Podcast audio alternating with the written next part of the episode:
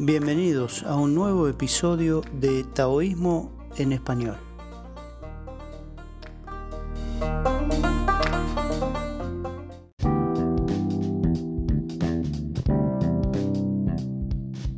Hola amigos, oyentes y compañeros del Tao. En esta ocasión continuamos compartiendo la sabiduría del Tao Te y la enseñanza del viejo maestro Lao Tse. Nos corresponde el capítulo 5, cuyo título remite a lo que la mayoría de los traductores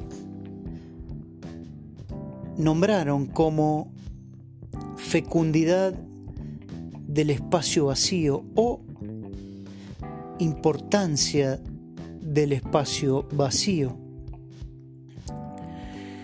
Y dice de esta manera, en signos de interrogación comienza y se pregunta, ¿es que el cielo y la tierra son tan inhumanos que tratan a todas las cosas como objetos sin valor? Siguiente pregunta. ¿Es que el hombre justo es tan inhumano que trata a todos los seres como si fueran títeres? Y ahí me permito usar la analogía actual, como si fueran zombies. Y continúa, entre el cielo y la tierra, el espacio es como un fuelle colosal,